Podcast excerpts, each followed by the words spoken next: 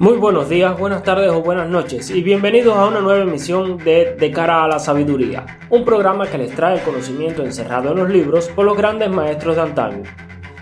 En la emisión de hoy estaremos conversando sobre un libro de gran utilidad y además muy conocido por la mayoría de los ocultistas. El libro al que me estoy refiriendo es La clavícula de Salomón. Ya comenzamos.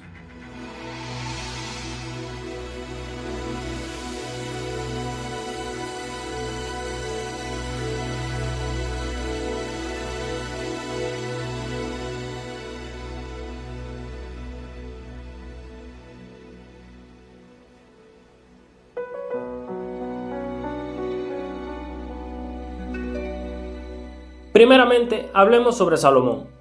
El rey Salomón es uno de los personajes más importantes en la historia bíblica y en la cultura judía. Según la tradición, Salomón fue el tercer rey de Israel, sucediendo a su padre David. Nació alrededor del año 1011 a.C.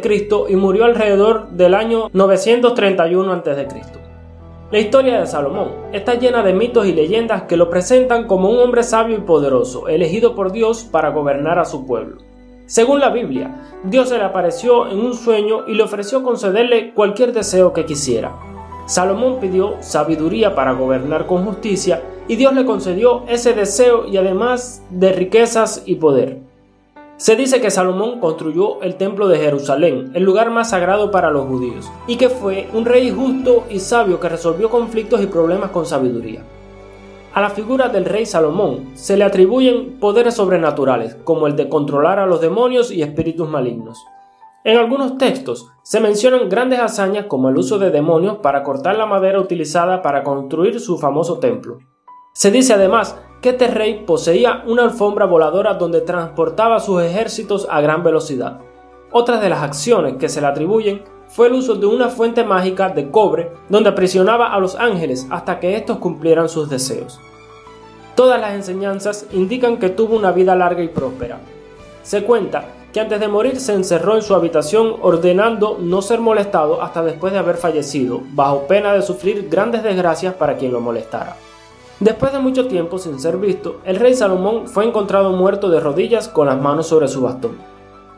Algunos críticos cuestionan su reinado y lo ven como una época de opresión y explotación. En cualquier caso, el nombre de Salomón sigue siendo sinónimo de sabiduría y poder en la cultura popular.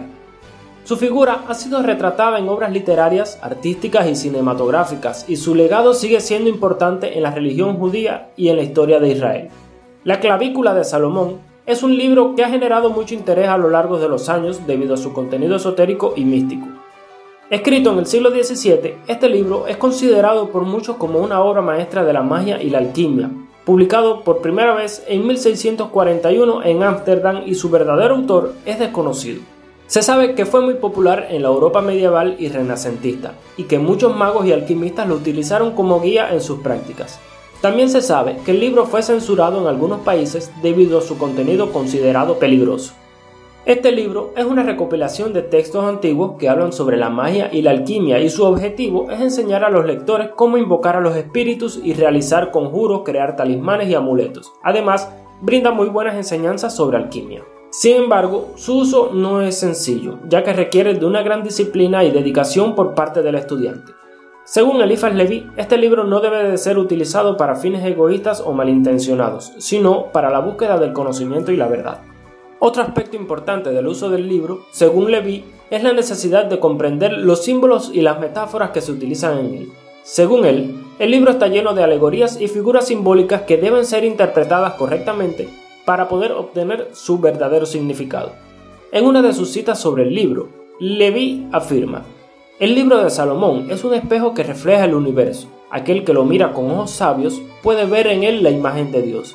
A través de sus símbolos y metáforas, el libro de Salomón puede llevar al estudiante a la iluminación y la sabiduría suprema. Vamos a dejar esta emisión hasta aquí. Recuerde que si desea hacer alguna pregunta o pedir que se hable sobre algún libro, escriba a la página de Facebook de De cara a la sabiduría, Radio M o la Fraternidad Ocultista Cuerno de Amaltea. Este podcast se transmite en Evox, Podbean, Listen Notes, Amazon Music, iHeartRadio, Player FM, Podcast Index y en otras plataformas. También estaré publicando pequeños pero muy útiles cursos para los que se suscriban al plan de fans en eBooks. En estos cursos te enseñaré prácticas ocultas sin velo ninguno para que te conviertas en el mago que deseas ser. Recuerda que con tu suscripción ayudas a la Fraternidad Ocultista Cuerno de Amaltea a realizar sus proyectos en beneficios de las personas menos favorecidas. Sin más, me despido invitándolos a encontrarnos nuevamente en la próxima emisión para caminar juntos de cara a la sabiduría. Hasta pronto.